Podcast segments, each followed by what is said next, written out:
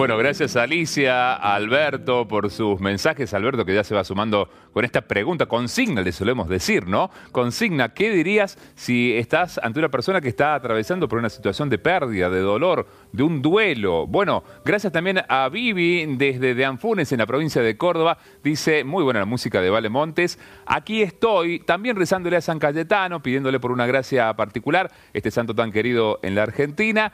Y también, claro, esperando en cama al padre Mateo Bautista, que ya lo tenemos en la tarde argentina, el padre Mateo, con dos horas menos en Lima, en Perú. Allí está para recibirnos y le decimos, Ave María Purísima, padre Mateo, feliz día de San Cayetano.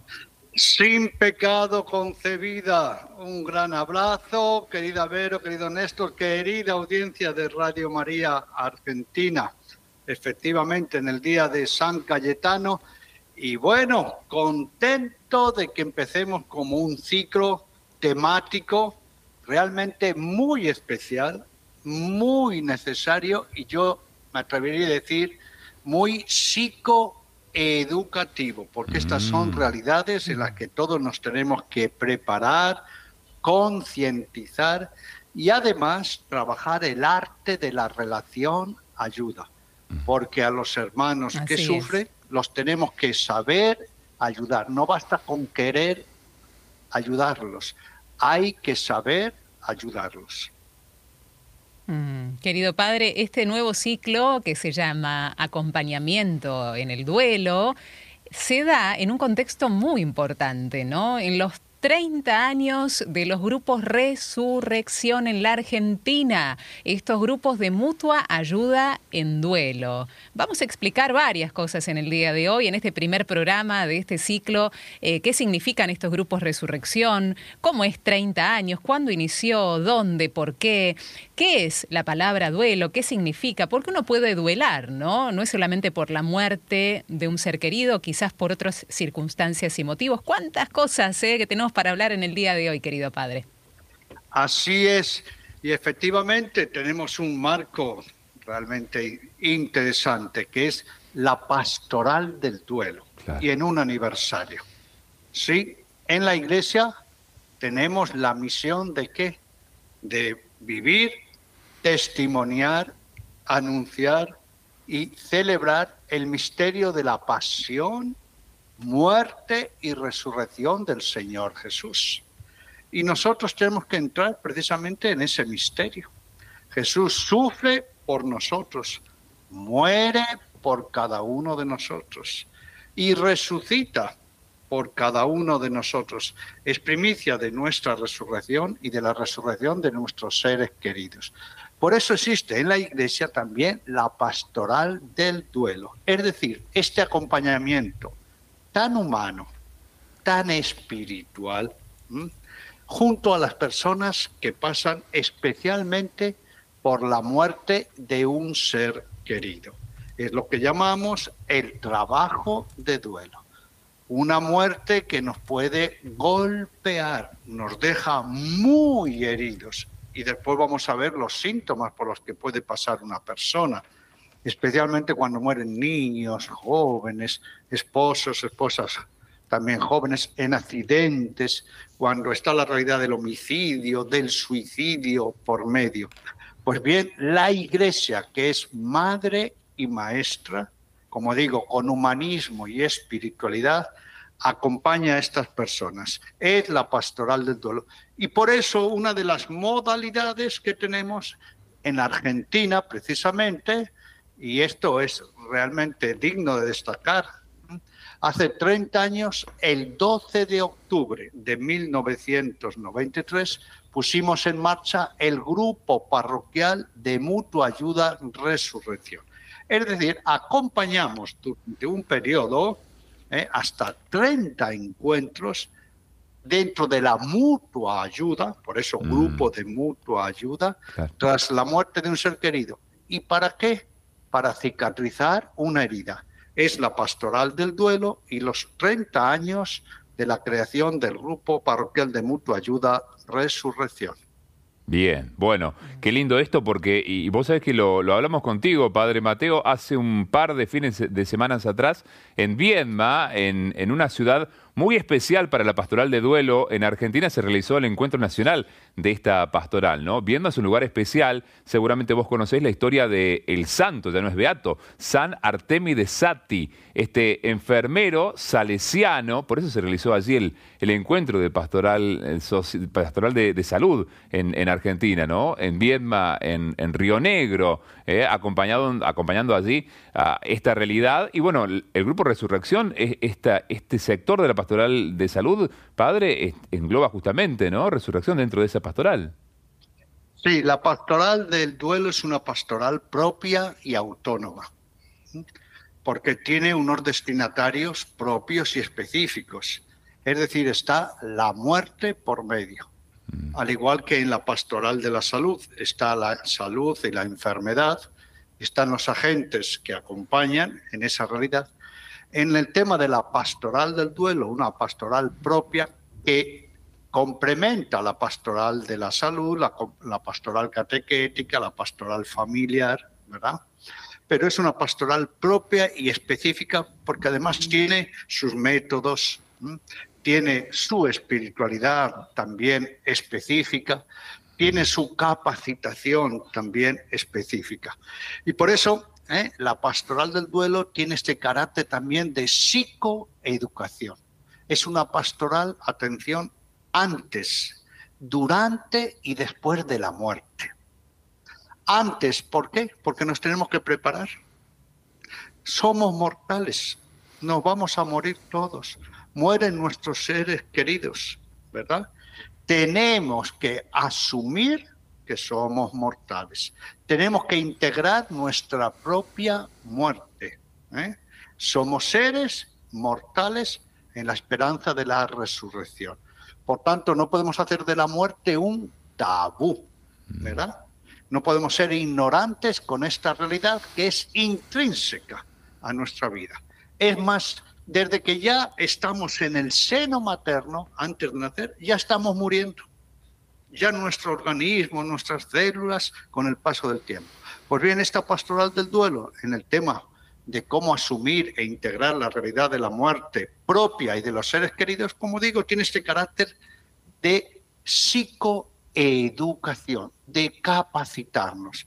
¿Y a qué me estoy refiriendo? A tener un botiquín de herramientas, porque estos son golpes muy fuertes, ¿verdad? Muy fuertes. Antes de la muerte, durante la muerte, todos conocemos la realidad del velatorio, las exequias, son momentos difíciles también. Por eso la pregunta de hoy me parece estupendo que nos la preguntemos y que respondamos a ver cómo en ese momento actuamos. ¿eh? Después vamos a ver que seguramente, querida Vero, tiene un texto bíblico que va a iluminar todas estas realidades. Pues bien, la pastoral del duelo es antes, durante y después. ¿A qué nos referimos? Pongo un ejemplo. Muere un hijo, muere un ser querido, muere un niño, muere ¿eh? alguien a quien amamos. Puede producir en nosotros una herida muy fuerte. Esa herida la llamamos sufrimiento. No es una herida que va a sanar de la noche a la mañana. Necesita todo un camino, necesita un proceso de sanación. Eso es lo que llamamos el trabajo de duelo. Por eso la pastoral del duelo tiene este campo antes, durante y después de la muerte. Mm. Querido padre, eh, antes de leer el, texto, eh, quedan resonando muchas preguntas. Una es la de la consigna, ¿no? ¿Qué le decimos a alguien que sabemos que se le ha muerto un ser querido? Y digo muerto, fallecido, y no digo que ha perdido un ser querido, porque también en este ciclo vamos a hablar del lenguaje correcto, ya que dijimos en varias oportunidades, en otros eh, ciclos referidos también a este mismo tema, que utilizar el lenguaje correcto puede significar hasta un 50% de la elaboración del duelo, ¿no? Porque no hay evasiones, porque no hay mm. huidas, no hay eufemismos, ¿eh? nos puede ayudar y mucho, ¿no? Cuando una persona muere, muere o fallece, no está perdida. Después de esto, mm, recordar que, eh, qué es el duelo, ¿no? Porque el duelo no solamente se da o se tiene que dar en la persona, este camino se da cuando una persona fallece, se da por muchos motivos. Así que muchas preguntas en este primer programa, padre. Disponga a ver qué quiere que hagamos, si leamos el texto o vamos respondiendo una por una a estos cuestionamientos. Sí, permítame que recalque estas ideas que acaba de decir Vero porque son fundamentales. Son fundamentales. Lo del lenguaje es muy importante que lo tengamos en cuenta.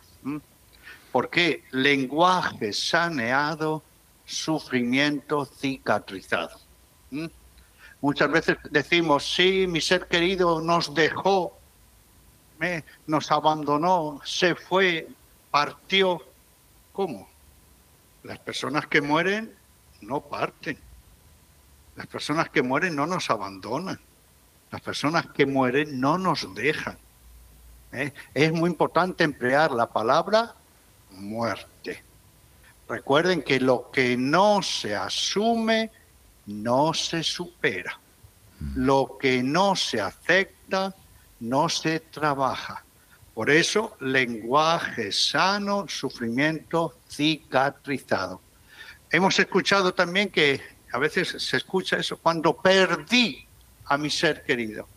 Bueno, si digo que lo perdí, pues ya apaga y vámonos. Hmm. ¿eh? Lo perdí. ¿Cómo que lo perdí? ¿Acaso los seres queridos se pierden? ¿Mm? Las personas se pierden. Nosotros no somos personas de fe que entregamos nuestros seres queridos a Dios. Y después decir, lo perdí, ¿acaso era de, era de mi propiedad? ¿O era una cosa para que yo la pierda? Normalmente quienes quedamos perdidos somos los que nos quedamos en vida porque nos quedamos en sufrimiento. Por eso es muy importante ¿eh?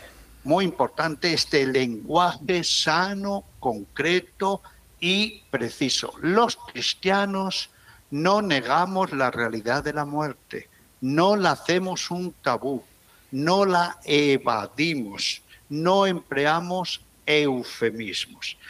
Por eso es muy importante que esto lo tengamos desde la partida. Y el otro punto, recalcando también lo que ha dicho, eh, querida Vero, eh, no debemos confundir sufrimiento con duelo. Esto también, Néstor, querida Vero, querida audiencia, no debemos confundir sufrimiento con duelo. En el programa lo vamos a decir muchas veces porque mm. estamos muy tentados. No. Sufrimiento es la herida, es la reacción, es la sensibilidad es hasta el descontrol, la ruptura, el vacío, la confusión, el miedo, las heridas, atención, en todas las dimensiones. ¿Mm?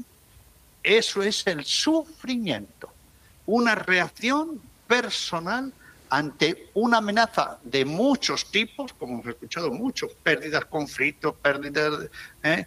choques, ¿eh?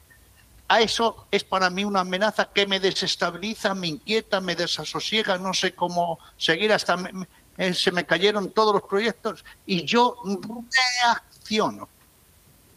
Queridas amigas y amigos, por favor retengamos esta palabra. El sufrimiento es mi propia reacción ante algo que me ha golpeado y que me, me da una profunda, mire lo que decimos, sensibilidad me abate, me fractura, me desquicia, me desorienta. Es una reacción personal. Y aquí, aquí ya aclaro, y después lo vamos a comentar, que el sufrimiento no me viene de fuera, el sufrimiento es mi propia reacción. Por eso todos reaccionamos igual, no. Reaccionamos según somos. Pues bien, eso es el sufrimiento. ¿Y qué es el duelo? duelo no es sufrimiento. Por favor, tengámoslo esto muy en cuenta de partida. Duelo no es el sufrimiento. Para eso ya tenemos la palabra sufrimiento, ¿verdad? Padecimiento, pena. ¿Qué es en cambio el duelo? Lo que yo hago conmigo cuando sufro. Lo que yo me ocupo, lo que yo me dedico, ¿eh? cómo intervengo en mí, yo que estoy roto, fraccionado, eh, eh, sin sentido, hasta, hasta me quiero morir, vegeto, estoy en un pozo. Pues bien, ¿qué hago conmigo para estabilizarme? para controlarme, para serenarme, para cicatrizar la herida que me ha provocado cualquier causa, eso es el duelo. Y por tanto, ¿por qué decimos trabajo de duelo? Trabajo, trabajo, dedicación, porque tengo que intervenir en mí. ¿Por qué? Ayúdeme, querida Vero, porque o yo domino el sufrimiento o el sufrimiento me domina a mí. Ahí está. Así pues, sufrimiento, atención, es lo que una causa, por muchas ¿eh? posibles disparadores, me hace reaccionar. Miren que empleamos hipersensibilidad. Han visto que cuando sufrimos nos quedamos ¿eh? Eh, con, las, entrañas abiertas, ¿verdad? Heridas nos vemos incluso en una gran oscuridad, en un gran miedo. El otro día preguntaba yo a un señor que me vino a visitar ¿eh? por la muerte de su hijo. Le digo, ¿qué es para usted el sufrimiento? Y para mí el sufrimiento es que me he quedado sin misión, sin sentido en la vida. Mm. Me he quedado desfondado no sé qué hacer conmigo, estoy totalmente perdido.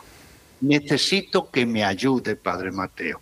Eso es el sufrimiento. Una herida, recuerden que nos golpea a nivel corporal, e afectivo, emocional, mental, en las relaciones, en los valores que se nos desploman y, y en la vida espiritual y religiosa. Ahora bien, ¿Qué hago yo conmigo cuando estoy en esa situación tan lamentable? Eso es el trabajo de duelo. Bien. Bueno, al pan pan y al vino vino podemos decir, Padre Mateo, ¿no? Le vamos a poner el nombre a cada cosa lo que corresponda.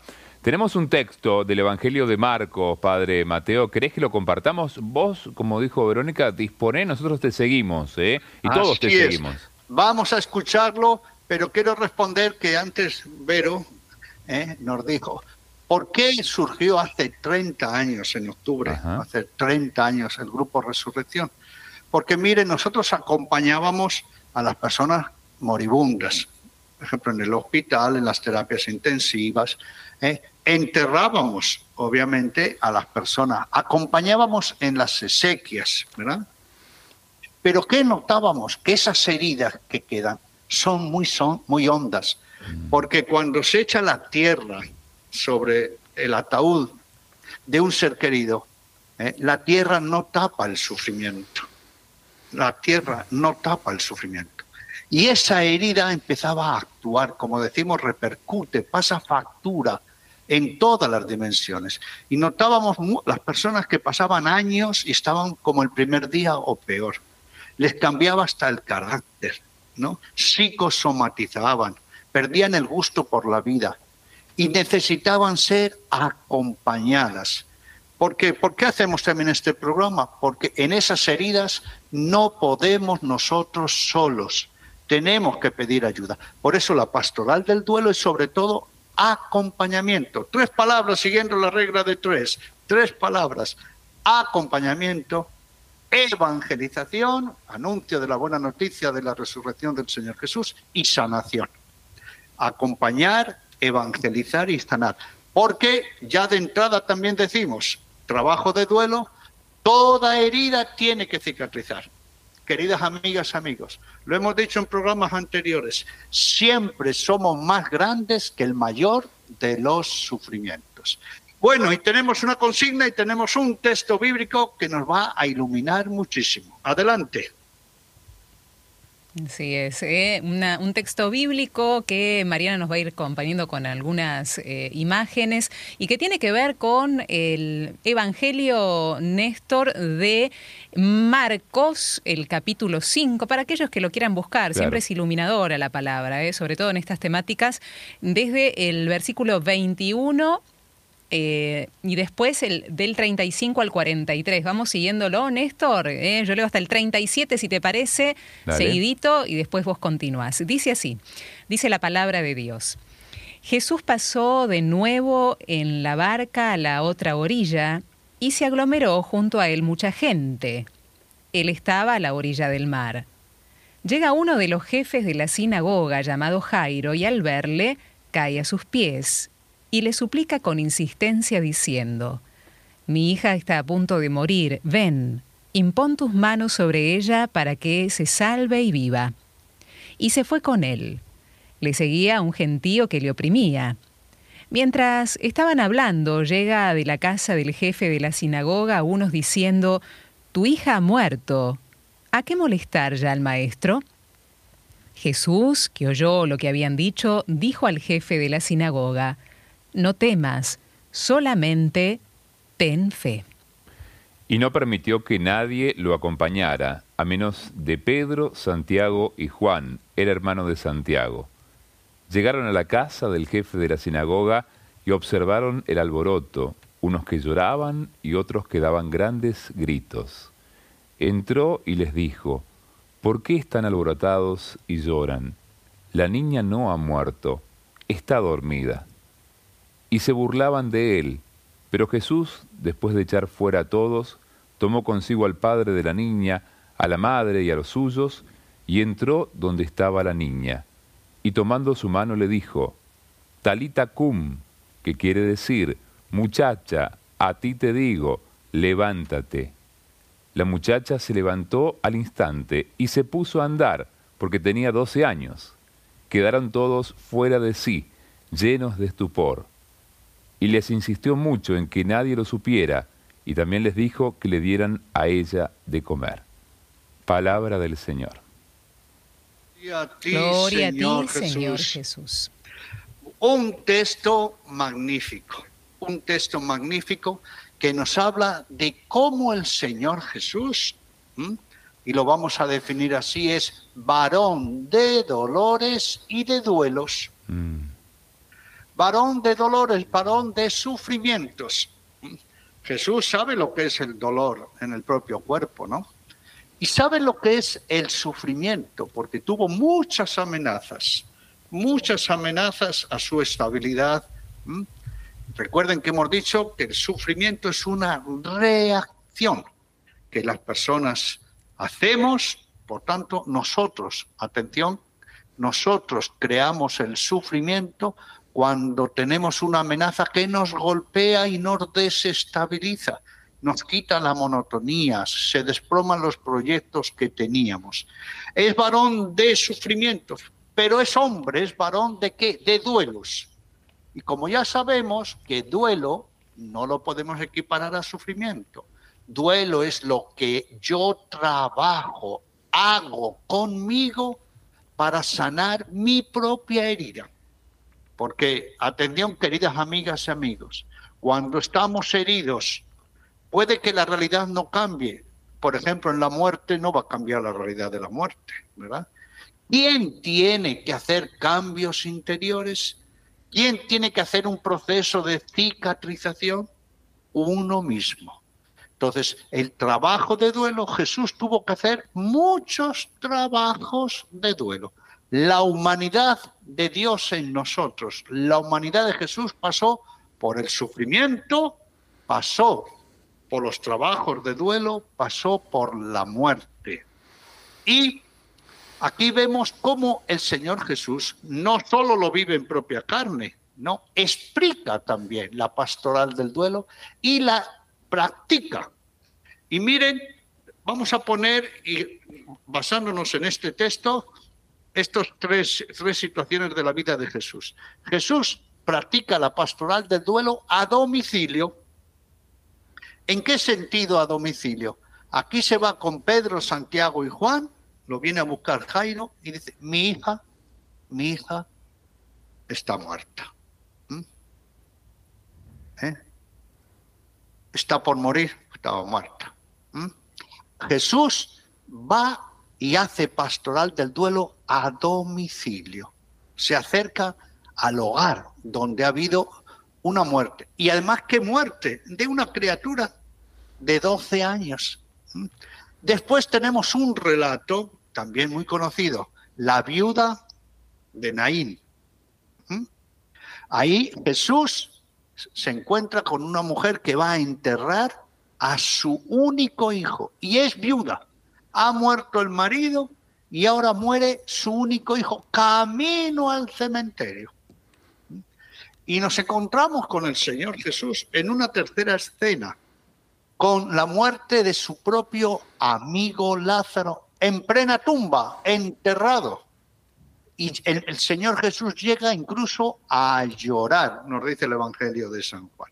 Como vemos, el Señor Jesús vivió, enseñó y practicó la pastoral del duelo, es decir, cómo acompañar, cómo anunciar, cómo hacer procesos de sanación cuando somos heridos por la muerte de los seres queridos.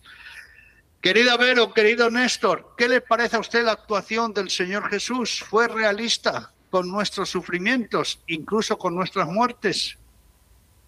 Mm.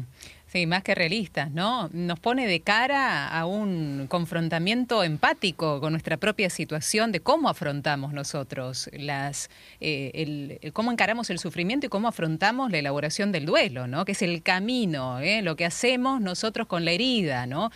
Cómo hacemos y depende de las herramientas que, internas que tengamos, pero no se puede concebir el encare de la elaboración del duelo sin la gracia y la ayuda del Señor Jesús y sin la ayuda de la comunidad. Por eso va a empezar a aparecer el abecedario, seguramente, querido Padre Mateo, en, este, en estos ciclos, en, este, en estos programas que nos van a ayudar a obtener, si no las tenemos, estas herramientas internas que nos van a hacer mucho bien. Así es.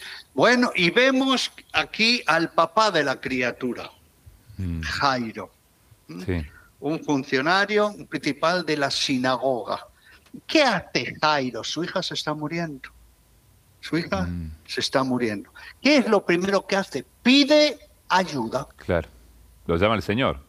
Lo busca. Lo llama el Señor. Lo busca. Toma la iniciativa. Y aquí ya en este decálogo que nos va recordando, querida Vero, efectivamente ya tenemos un elemento esencial. Siempre en nuestro sufrimiento no nos podemos aislar. No nos podemos hacer una nuez. Uy, la palabra nuez, salió la palabra nuez. No nos podemos hacer una nuez, no nos podemos encerrar en nosotros mismos. Aquí ya tenemos una gran lección, pedir ayuda. Y vamos a recordarnos, como segundo punto de este decálogo, que Jairo nos enseña otra cosa. ¿Qué tres tipos de recursos tenemos que poner en marcha cuando sufrimos? ¿Eh? Los recursos personales que tenemos los recursos comunitarios y los recursos espirituales de la gracia. Los recursos personales. Podemos ser heridos en todas las dimensiones.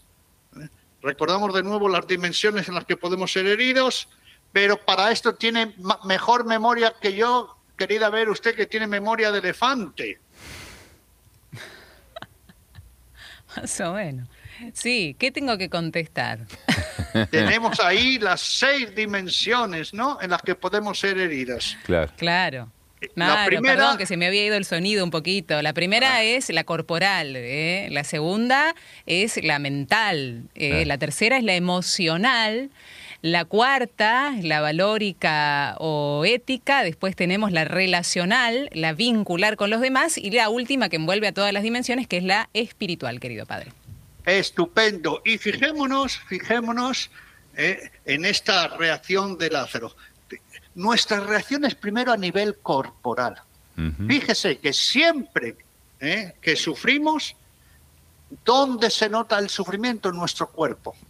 Y por eso hoy que estamos de partida, eh, también, queridas amigas y amigos, por favor, tengamos en cuenta, no confundamos dolor con sufrimiento. Mm. Eh, Igual que no tenemos que confundir sufrimiento con duelo, ¿verdad? No confundamos dolor con sufrimiento.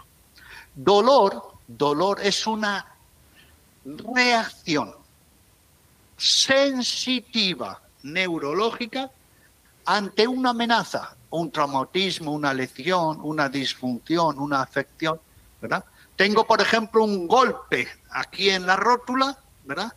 Y tengo la sensación, sensación viene de sentido, ¿verdad? Sí.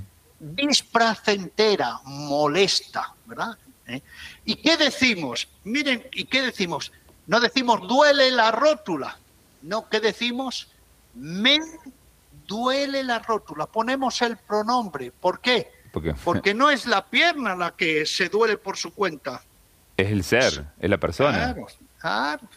Exactamente, es cada persona. Es el individuo que queda dolorido, ¿verdad? Dolorido. Y por eso el dolor, atención, sensitivo, neurológico, ¿dónde lo sentimos en realidad? ¿Dónde lo sentimos el dolor? En el cerebro.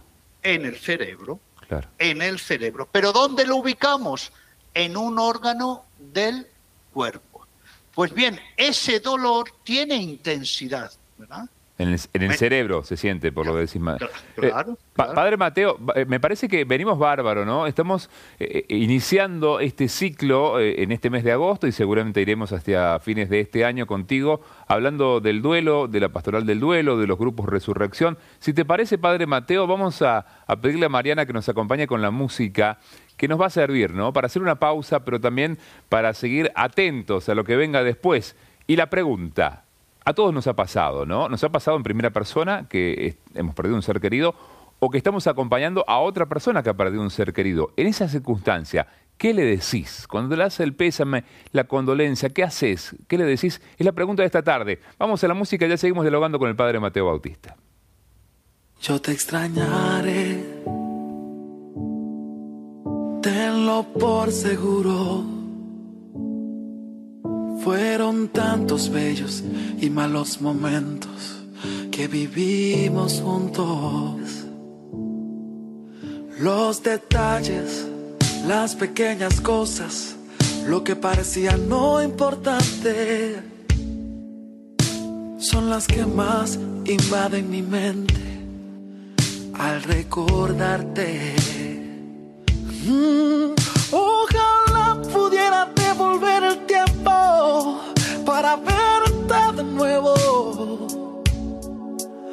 para darte un abrazo y nunca soltarte. Más comprendo que llegó tu tiempo, que Dios te ha llamado para estar a su lado así él lo quiso.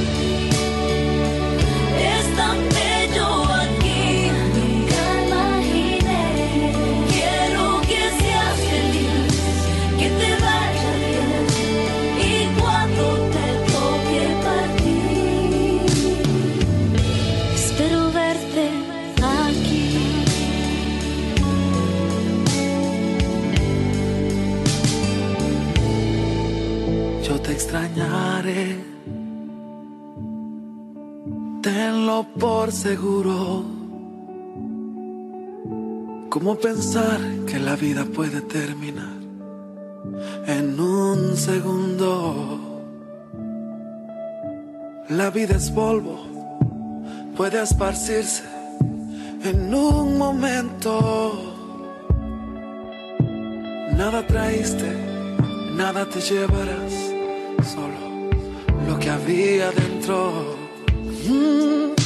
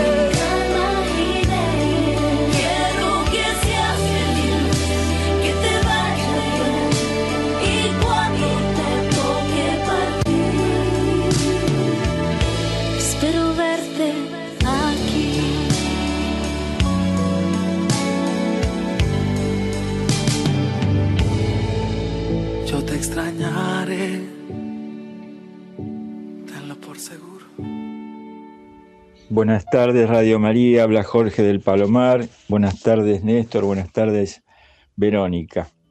Bueno, es un tema muy, muy eh, importante este, el que están ustedes este, proponiendo, que es el saludo a una persona que ha perdido un ser querido.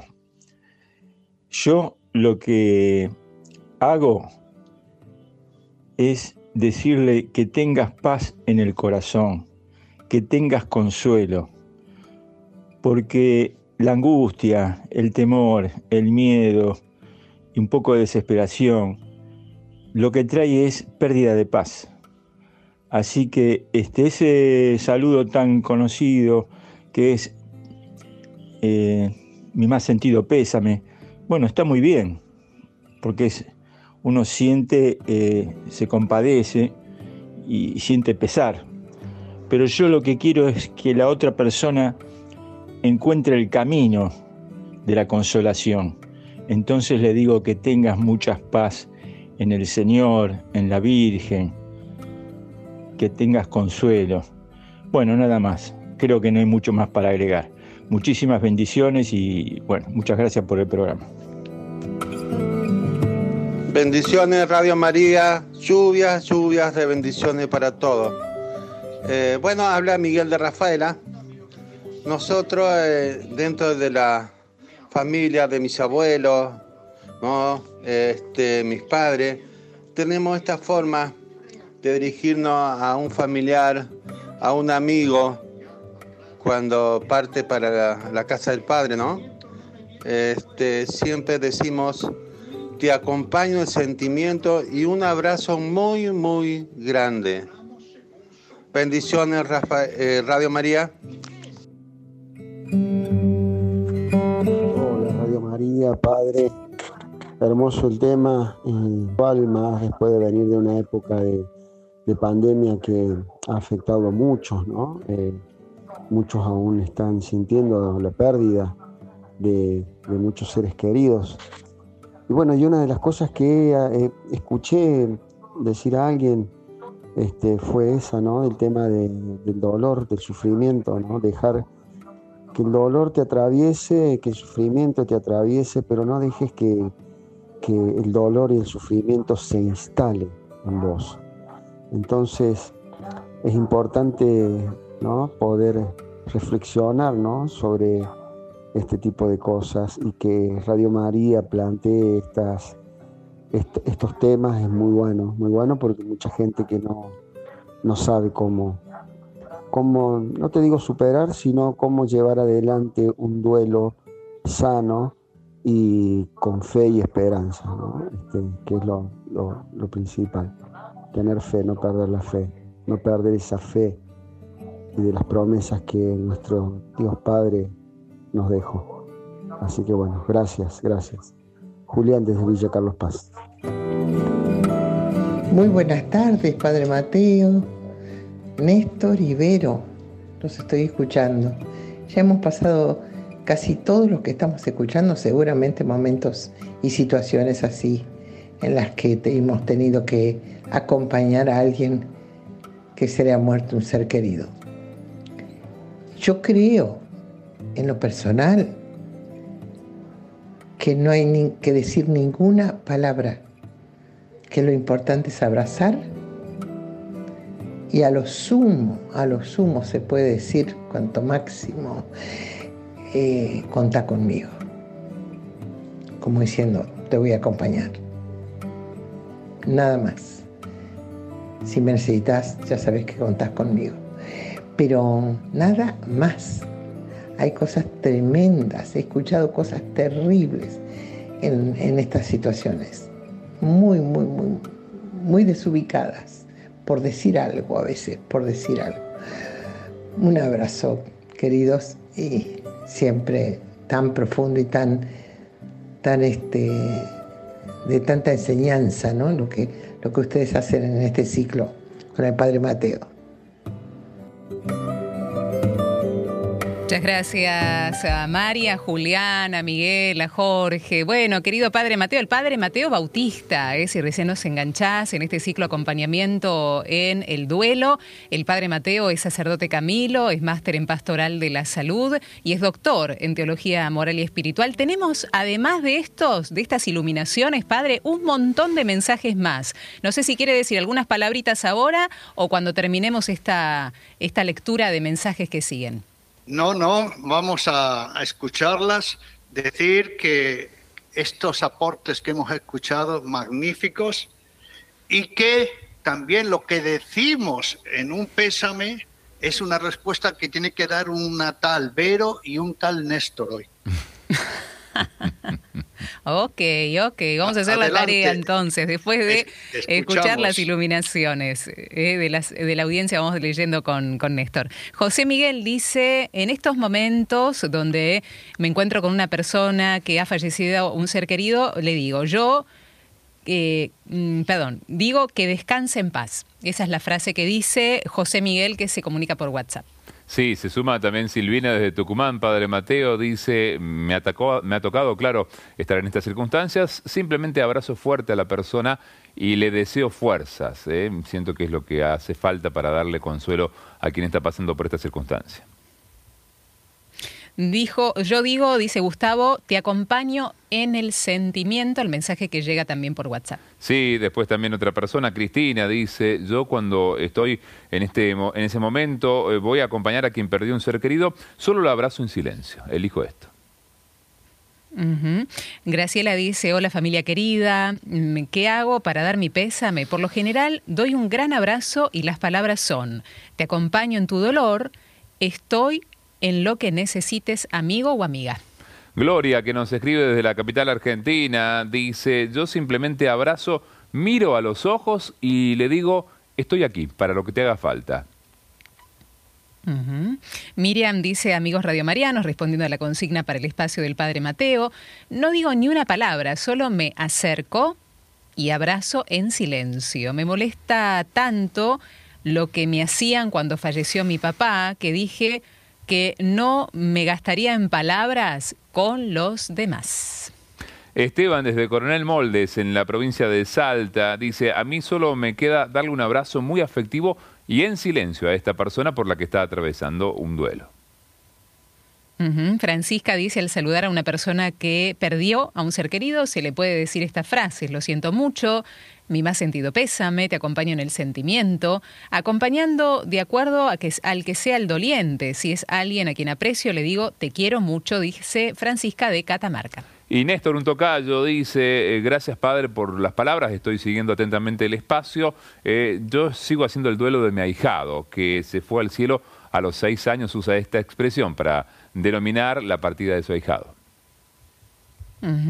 Dice Silvia, a mi sobrino le falleció su mamá hace ocho meses y es difícil, él tiene nueve años y hace preguntas como por ejemplo, si para Dios nada es imposible, entonces todo es posible, nunca pregunta directamente por su mamá, pero hace este tipo de preguntas que se puede contestar o hacer, pregunta Silvia también por este sistema de mensajes. Sí, hay más mensajes, dice María del Carmen, se me fueron todas las personas, los que murieron y los que están vivos, ahora me estoy muriendo en vida y no de enfermedad, me muero porque no aguanto la soledad, nos dice nuestra amiga María del Carmen.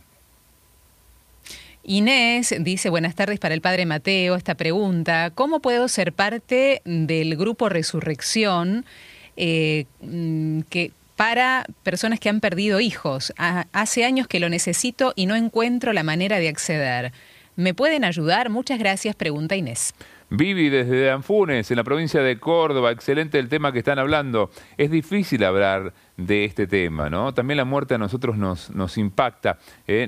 es, un tema que me genera mucho dolor y sufrimiento, nos dice Vivi.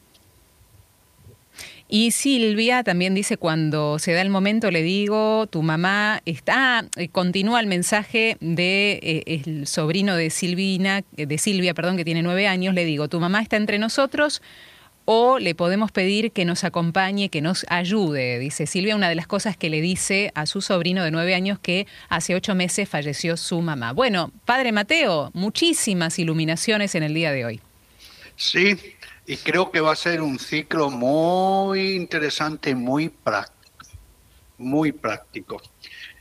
Fíjese que nos ha dicho Mari Carmen como que vi, muere en vida, que la come la soledad. Fíjese que hemos dicho que al igual que tenemos que diferenciar dolor de sufrimiento, ¿verdad? Tenemos que, eh, eh, perdón, sí, dolor de sufrimiento, tenemos que diferenciar también sufrimiento de duelo, ¿sí? Sufrimiento es la herida, duelo es qué hago, acción, qué disposición, qué actitud procedo conmigo mismo, que estoy herido para sanar.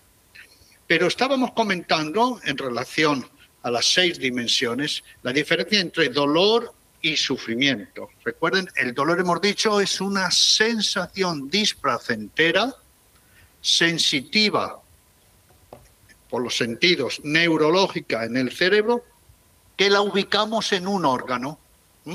Hemos dicho, por ejemplo, me duele el estómago, ¿verdad?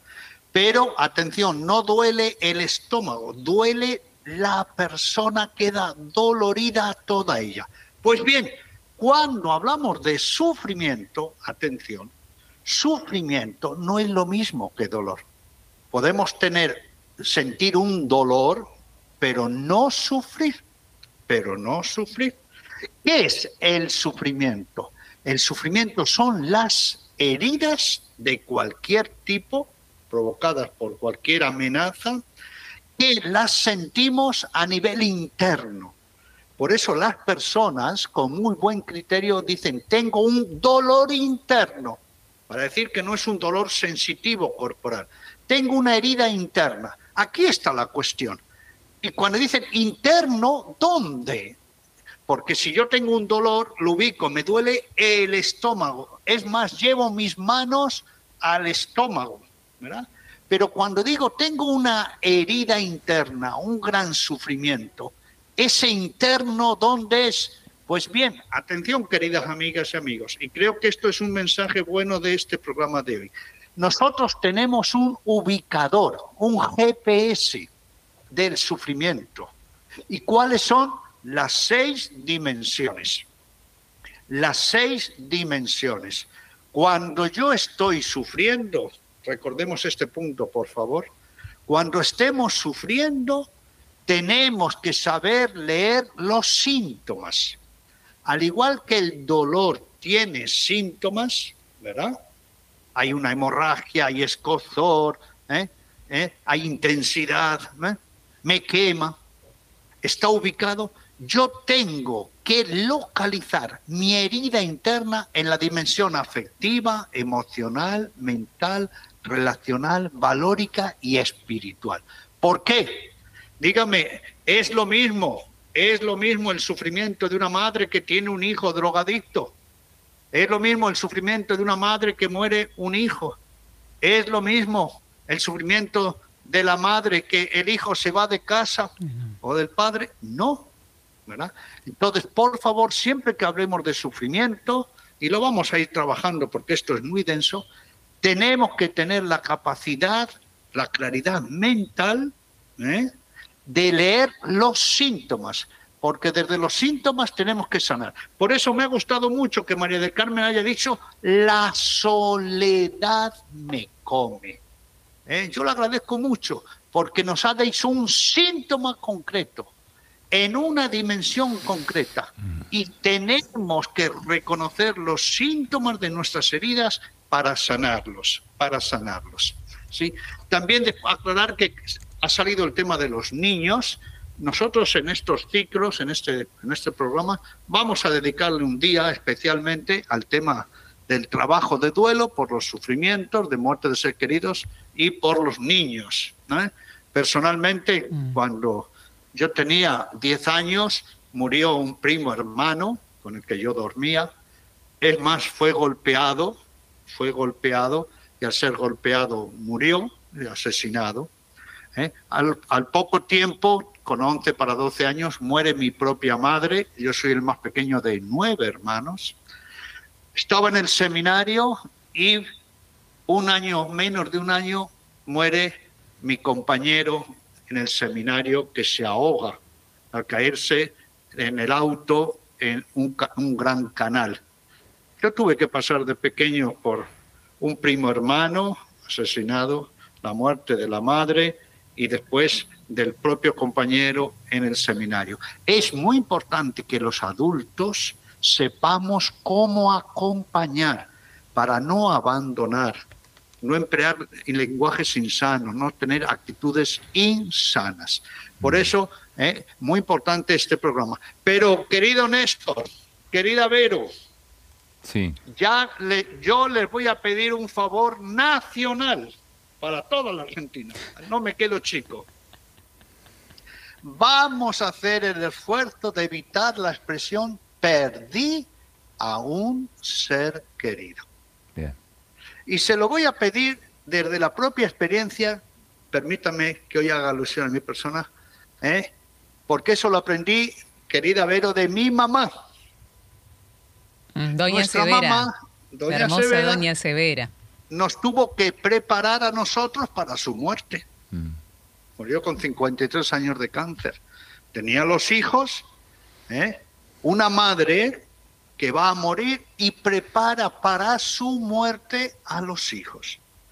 Y una de las frases que nos decía, hijos, cuando vayan al cementerio y lloren, no se olviden que yo voy a estar en la gloria.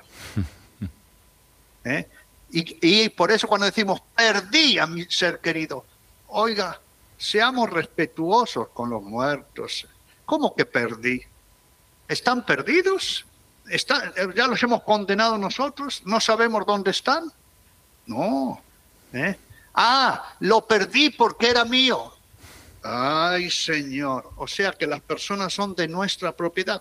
Pero era mi hijo, era mi esposo, era mi hermano, era mi, mi, mi. No, no somos propietarios. Las personas no son cosas.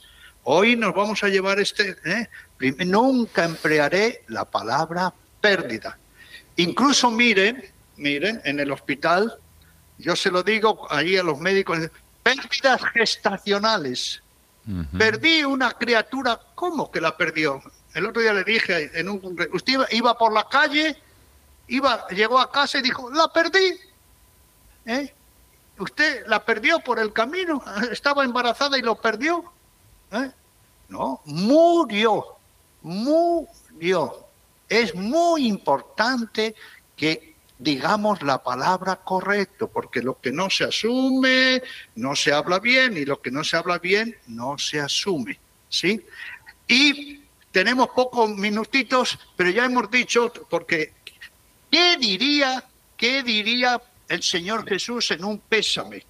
Mm. porque estamos con el relato de Jairo, pero yo quiero escuchar lo que diría Vero y lo que diría Néstor. Ah, muy bien. No sé, ¿las damas primero? Sí, sí, claro. Claro, claro.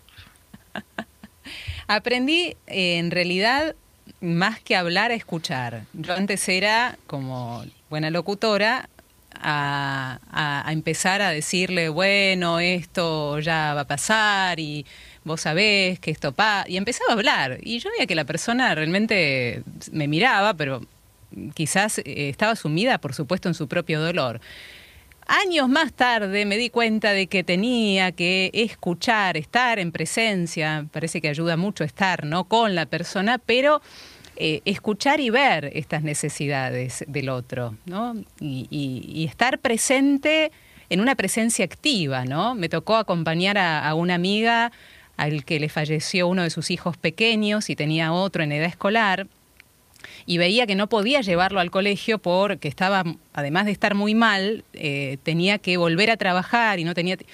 Y me acerqué y le dije, ¿querés que lleve no, a Santi al cole? En ese momento podía llevarlo eh, por la tarde. Me dice, por favor, me dice, porque en este momento no, no puedo y, bueno, y mi mamá está sumida en, la tristeza y tampoco puede. Ver la, necesidad del otro más allá de lo que yo quiero decir, lo que yo, yo quiero decirle al otro, ¿no? Ver empáticamente lo que el otro necesita y sobre todo ser contenido y escuchado. Me parece que es lo que aprendí en este tiempo. Excelente. Vamos a ver lo que nos aconseja Néstor. Bueno, yo he tenido una experiencia personal, no sé si es habitual o no, pero a mí me pasó que a los cuatro años falleció mi papá. Eh, y como antiguamente se hacía, el velorio, no había una sala velatoria en el pueblo. Entonces el velorio se hacía en la misma casa. Mi papá estaba enfermo. Eh, no lo vi morir, también por, por, decisión de mi madre y de la familia. Entonces eh, no lo vimos morir, simplemente se nos informó que murió. Y después se nos retiró de la casa. Y, después cuando llegamos, la casa era una sala velatoria, Padre Mateo. A ver, esto no sé si es lo habitual, pero así experimenté la muerte. Entonces eh, veía que había personas que se acercaban, que me decían cosas y demás. Cuando crecí, a mí me tocó estar del otro lado y acompañar a personas que habían perdido un ser querido. y, entonces entendí que lo mejor era escucharlos, verlos, observarlos y si hace falta hablar. Me pasó con el tiempo, Padre Mateo, eh, casi tragicómica, se dice el pecado y no el pecador, ¿no? Em, también hubo una inundación en el pueblo entonces no podíamos dejar el, cuerpo de mi padre y su respectivo cajón en el cementerio del pueblo. Tuvimos que llevarlo a otro pueblo durante muchos años. Cuando las inundaciones cesaron y ya no había posibilidad de que vuelvan, hicimos una pequeña ceremonia, devolvimos el cajón al cementerio que queríamos dejarlo, que era el cementerio del pueblo, convocamos a los familiares y se cerró todo allí. Cuando terminó todo, un familiar se acerca y me dice, todo lindo, ¿no? Y yo le dije, no, todo lindo no. Fue un momento donde para mí me llegó al corazón me parece que a veces decir las palabras incorrectas, que son las que te salen en el momento, no voy a juzgar a los demás, no es lo mejor. Puedes herir y mucho. Y por eso en este programa creo que todos tenemos que aprender mucho. Y bueno, ¿y qué diría el Señor Jesús? ¿Qué hizo cuando fue allí a la casa de Jairo? Eh? Se encontró con un griterío, miren lo que dice el Evangelio, ¿verdad? Un griterío eh, ahí Jairo se dio cuenta de que la niña había muerto. ¿Y qué hizo Jesús? Bueno, pues esta es la gran enseñanza. Y creo, querida Vero y querido Néstor, que vamos a tener que seguir el próximo día profundizando, ¿sí? Profundizando en este relato. Pero es muy importante que tengamos, primero, una presencia. Si les parece, sintetizamos así. En un velatorio, la presencia. ¿eh? San Juan de la Cruz tiene estos hermosos versos. Mira que la dolencia de amor no se cura sino con la presencia y la figura. Segundo, el valor del abrazo, de la contención. Tercero, la importancia de escuchar, de escuchar que se desahogue la persona sufriente.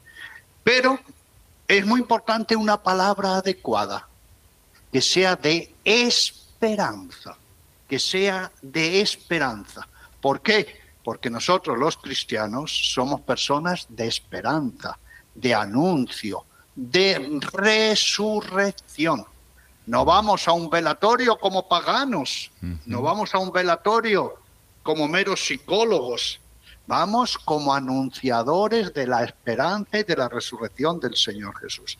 Por eso, el próximo día, si les parece, vamos a ver qué nos enseña el Señor Jesús. Pero partimos de la idea de que por favor vamos a desterrar de nuestra vida la expresión perder a los seres queridos.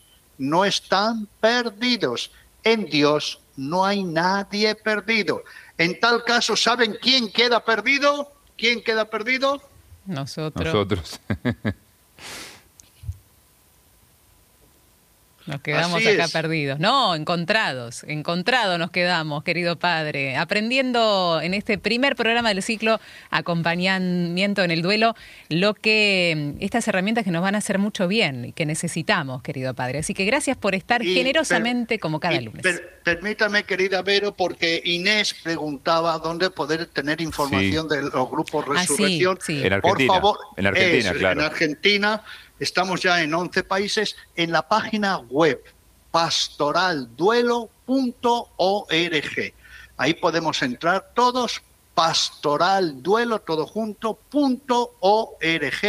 Ahí tenemos información completísima y dónde están los casi 200 grupos de acompañamiento que tenemos en la Argentina. pastoralduelo.org en la web. Ahí está, y se ha iniciado esto en Argentina, así que estamos gozosos también. Te mandamos un gran abrazo, Padre Mateo, y esperamos ansiosos. Vamos a hacer un chiste, Padre Mateo. Si no nos alcanza la muerte antes, hasta el próximo lunes. No, no hagamos este chiste. ¿Vos qué decís? Con tal de que no estemos perdidos, se puede decir cualquier cosa. Gracias, mi bendición. Chao. Morir es preparar la última fiesta. Recordamos a tantos que partieron y al saber que a tu abrazo se encaminan, no nos queda otro canto que el silencio. Quizás su ausencia de ahora nos invade brillan los ojos al evocar sus gestos. Bailan la gratitud y la nostalgia por todo lo que alguna vez nos dieron.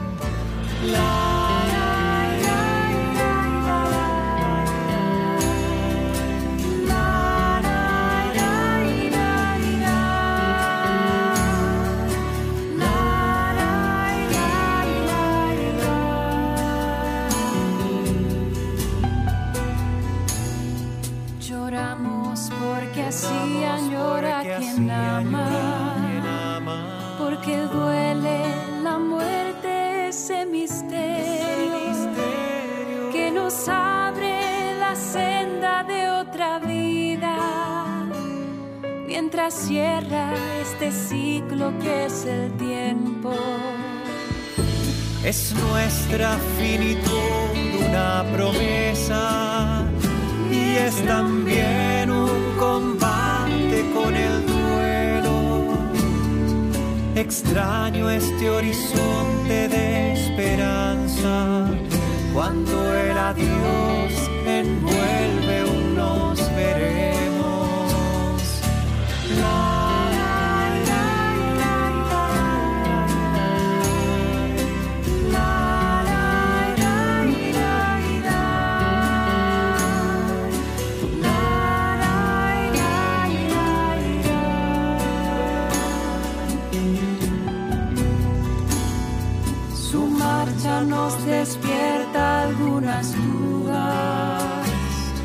nos enfrenta al final